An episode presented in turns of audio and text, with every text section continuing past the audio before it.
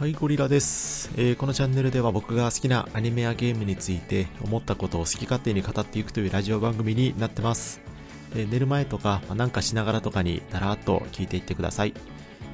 えーただいまですね、えーファイナルファンタジー7クライシスコアリユニオンを、えプレイしてまして、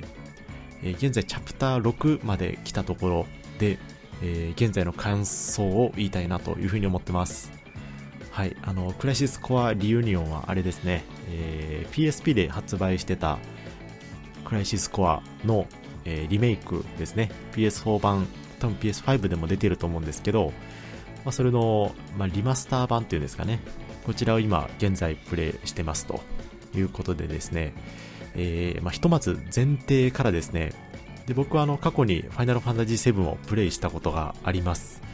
でさらにですね、えー、7リメイクもプレイ済みなので、おおよそのストーリーはちゃんと把握してますと。で、まあ、今回の、えークライシスコアは、えーザックスが主人公ということで、セフィルスがね、あのニブルヘイムで大暴れするシーンの、まあ、裏側を描くというシーンですね。なんかちょっと言葉がたどたどしいんですけど、なんでやろうわかんないですね。まあまあいいや。で、なので、まあ、ザックスって誰やねんとか、えーセフィロスって誰やねんとか、まあそういう感じではなくてですね、まあ一通りキャラクターは知ってるという状況ではありますね。で、今はクライシスコアのストーリーが、えーザックスがね、えーバスターソードを託された直後みたいな感じです。で、ここまでプレイした感想としましては、えーここから本当に面白くなろうんやろなという感じですね。なろんって言っちゃったんですけど、なるんやろなっていう感じですね。つまり今のところあんまり面白くないですということで、まめちゃくちゃちょっと残念な感想ではあるんですけど、いや、あの正確にはね、あの面白さがちょっと伝わってこないという感じですかね、正確には。で、そう感じた理由が3つくらいあるんですけど、それをね、ちょっと述べていきたいなというふうに思ってます。で、あのー一番の問題点がですね、描き方がね、ぶつ切りすぎるんですよね。もうこれが一番ですと。で、これがね、気になって気になって仕方がないですね、今のところね。で例えばなんですけど、まあ、ザックスたちがどこか目的地に向かうぞっていう時に、あのーなんか、ちょっとどういうミッションか忘れたんですけど、ヘリが墜落しちゃったんですね。で、雪山を歩いて目的地まで行くみたいな、まあそういうシーンがあるんですけど、このヘリが落ちるシーンが描かれないんですよね。なんかとりあえず、おい、行くぞみたいな感じで画面が暗転して、で、真っ暗な画面の時に、えー爆発音がして、で、画面が映ったと思ったらザックスが雪山に放り出されてるみたいな、まあ、こんな感じなんですよ。で、他にはあのー、5番街スラムで早くシンラビルに向かうぞっていうところで、で、次の瞬間、あの、高速道路の上に立ってる、あのーあれですね、ハイウェイですね。で、例えば他には、ちょっと前までいがみ合ってた2人、まあ、アンジールのことなんですけど、まあ、その後普通に仲良く共闘してたりとかね、と思ったらなんか攻撃してきたりとか、なんか、えど、どういうことみたいな感じでね、なんかよくわかんないんですよね。ぶつ切りすぎるんですよ、描き方が。でこれがね、ちょっとどうしてもその気になってくるということで、で原因というかなんでこんなことになってるのかの予想はある程度つきまして、まあゲーム作るときって、まあ、全体の流れを作るじゃないですか、シナリオみたいなね。で、それを使って、えー描こうとしたときに、まあちゃんと移動中であれば、電車の中とかヘリの中とかね、そういうシーンを本来であれば、えーそういうシーンがあるはずじゃないですか。でそれをどこまでその映像として切り出すかっていうのは、これは、その、あれですね、プロデューサーの采配次第ですよね。でこのプロデューサーの采配って何で決めてるかっていうと、まあ、そのゲームとしてのテンポっていうのもあるんですが、やはり工数がかかると。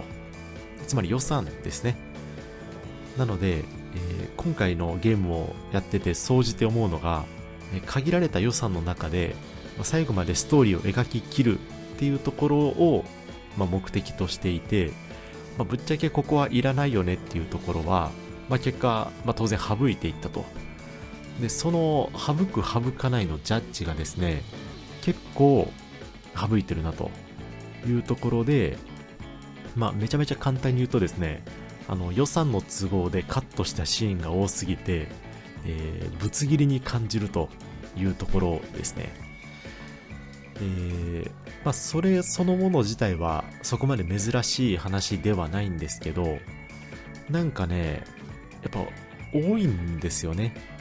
よって、あの、ストーリーの展開とか、本来であれば、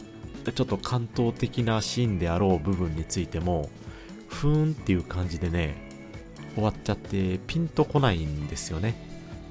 で、これはあの、アニメとかでもね、時々起こる現象でして、なんか描き方のね、これセンスの部分だと思っていて、で、今回まあ予算の話をさっきしちゃったんですけど、まあ、とはいえここはこれいるだろうみたいな、ここをこう言わないと、プレイヤーついてこないよねみたいなところって、やっぱどうしてもあるので、これはさっき予算の話したんですけど、最終的にはゲーム制作者のセンスの話かなっていうふうに思ってます。これが今のところね、えー、センスがないです いや、まあそうなんですよね。所詮20年ぐらい前の家庭、20年前はい過ぎ、いやでもそのぐらいか、の、あの、いわゆる携帯ゲーム機なので、まあまあまあ、そんなもんだよね。20年前過ぎですね。15年前ですかね。ま、そういうこともあるよねっていう感じもするんですけど、ちょっとそこが目立つなっていう感じですかね。うん。で、あと良くないと思ったことの2つ目ですね。えー、これ、ミッションがだるいです。本当に。このこの作品ね、あの、ストーリーを、ストーリーの中で、あの、道歩いてたら敵が湧いてきて、それを倒していくみたいな感じではあるんですけど、それとは別でね、あの、セーブポイントからミッションを受けられるんですね。で、それをクリアすると、まあ、マテリアとかアイテムとかもらえたりすると。で、逆に言うとですね、あの、ストーリーを一時中断して、えー、ミッションを受けないと、相応のアイテムが手に入らないっていう仕様なんですよね。で、じゃあこのミッションってどんなのっていうと、本当にただ敵を倒すだけなんですね。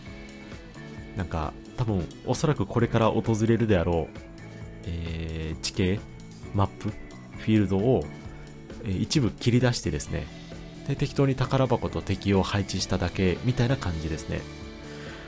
で、まあ、これだけならいいんですけど、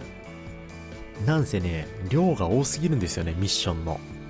多分、これ全部合わせたら200個くらいあるんじゃないかなと思ってて、えー、例えば1つクリアしても、あのクリア率みたいなのが1%も上がんないんですよね。いやいや、クリアしたらいいじゃん、クリアしなかったらいいだけじゃんと。で無視したらいいじゃんっていう感じではあるんですけど、結構大事なアイテムとかもそのミッションの中に紛れてたりするので、で、かつね、レベル上げとかもしないといけないっていうところで、まあ、ちょくちょくやらないといけないんですね。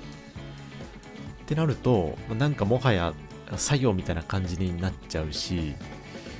なんか無視したら無視したらね、なんかやらないといけないタスクがどんどん溜まっていってるみたいな感じがしてですね、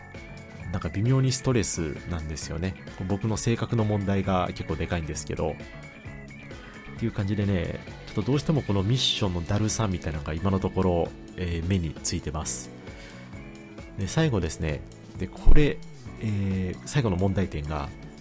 何ていうんですかね、これ本当にいるのみたいなイベントが目立ちますね。で、あの、さっきね、なんかぶつ切りになるっていう風にお伝えしたんですけど、なんか一方で妙に尺伸ばしのイベントが多くてですね、で、これまでやってきて一番なんかこれ早く終わんねえかなと思ったのが、あの、スラムで財布泥棒を捕まえるみたいなやつですね。これもうええってっていうくらい、同じようなところをぐるぐる回ってですね、えー、人に話しかけて、で、なんか、あ、逃げたみたいなことを繰り返してですねこれやった人わかると思うんですけど、結局何だったのみたいなね、のがありました。えー、いや、あのー、やりたいことはわかるんですよ。多分、あのー、まあ、ザックスがね、普段はスラムにいないんで、スラムのみんなからしたらね、まあ、よそ者なわけじゃないですか。なので、非協力的なんですけど、最初はね。で、それでもザックスの人柄とかを知って、まあ、スラムの人たちとちゃんと交流した結果、えー、心を開いてくれるみたいな。つまり、ザックスのあの人柄の良さ、魅力を伝えるためのイベントだと僕は理解してます。まあ、プラスでエアリスとの距離を縮めるみたいな意味もあると思うんですけど、でもなんかね、ダラダラしてるんですよね。これ、ロード時間のせいなのか、セリフのテンポのせいなのか、ちょっとそこのあたり定かではないんですけど、まあ、もっとギュッと凝縮できたよねって思っちゃうんですよね。なんかもはや尺稼ぎしてるんじゃないかっていうくらいね、やっぱもはやじゃないですね。なんかその感じがね、もう漏れ出てきてる気がしてまして、で、まあ実際ちょこちょこミニゲームみたいな要素散りばめられてるんですけど、なんか、うーん、もらえるアイテムもなんか微妙だったりするし、なんかやる価値ないのかなみたいなちょっと思っちゃってますね。うん。まあね、言っても PSP のゲームが元になってるんで、まあ、そこまで求めるなよっていう感じではあるんですけど、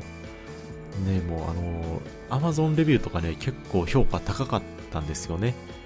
で、それで期待してたんですけど、まあ、今のところちょっと微妙な部分が、えー、目立ってるなという感じですねで。もちろんいいところもあって、基本的には戦闘が面白くて、えー、爽快感もありますと。あとザックスがね、あの声優含めてすごくいい感じなんで、えー、見られます。あの見てられます。あと、クラウド出てきた時は、あ、クラウドやっていう感じでね、えー、テンション上がったりしたんですけど、なんかそれとは別にね、やっぱ今の、えー、さっきのね、ちょっと問題点があるなっていうところが思ってるのと、あ、そうだ、あの、ちょっとわかんないのが、あの、左上の先頭のルーレットみたいなところで、まあ、まあ、回っていって MP 消費量ゼロとかあるじゃないですか。あれでね、たまに過去の階層みたいな流れるじゃないですか。なんかあれがね、あの演出がストーリー的にどういう意味をもたらすのかが気になってまして、なんか今のところ、え、どういうことみたいなんで終わっちゃってるんですよね。で、なんて言ったらいいんやろな。あれを別にストーリーの中で描くこともできたわけじゃないですか。それこそなんであれあんなにぶつ切りでやってんのかなっていうのが今のところよくわかってないんですよね。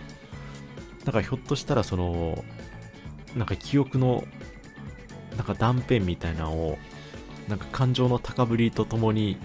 あの思い出してみたいな、まあそんな感じだと思うんですけど、なんかそれをわざわざ、なんて言うんだろうな。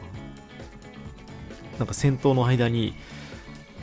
なんかあんな時間使ってまで映す理由は何だろうなみたいな、普通にストーリーとして描けばよかったんじゃねって思ったりもするんですけど、あれは、何なんでしょうね。DAW みたいな。うん。で、しかもその、エアリストのイベントの後に、ちょっとその、なんかメーターが上がったみたいなことを言ったりもするんですけど、あれもなんか、なんかうまいことストーリーと戦闘の絡めたかったのかなって思っ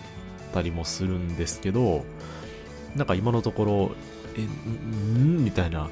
どう、んどういうことみたいな感じで終わっちゃってるっていう感じですね。うん。ということでね、あのー、結構酷評しちゃってるんですけど、まあ、クライシスコアね、あの、多分、これからセブンリバースも出るんで、ここらで一丁プレイしようかなって思う人もいると思うんですけど、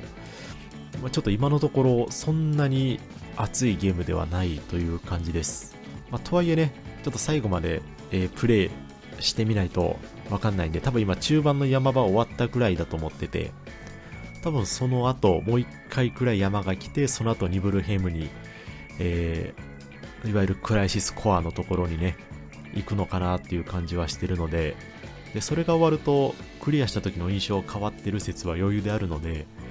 でそれの時はまた後で、えー、ラジオを撮りたいなというふうに思ってます。はい。いやにしてもね、ちょっとやっぱ、あやっぱクラウドのが好きですね。ザックスよりね。いやめちゃくちゃいいやつなのはわかるんですけど、うん。まあ、そんな感じですよ。はい。ということで、えー、今日はクライシスコアユニリユニオンの、えー、感想をお伝えさせていただきましたということで、えー、最後までご視聴いただきましてありがとうございました。ではでは、失礼いたします。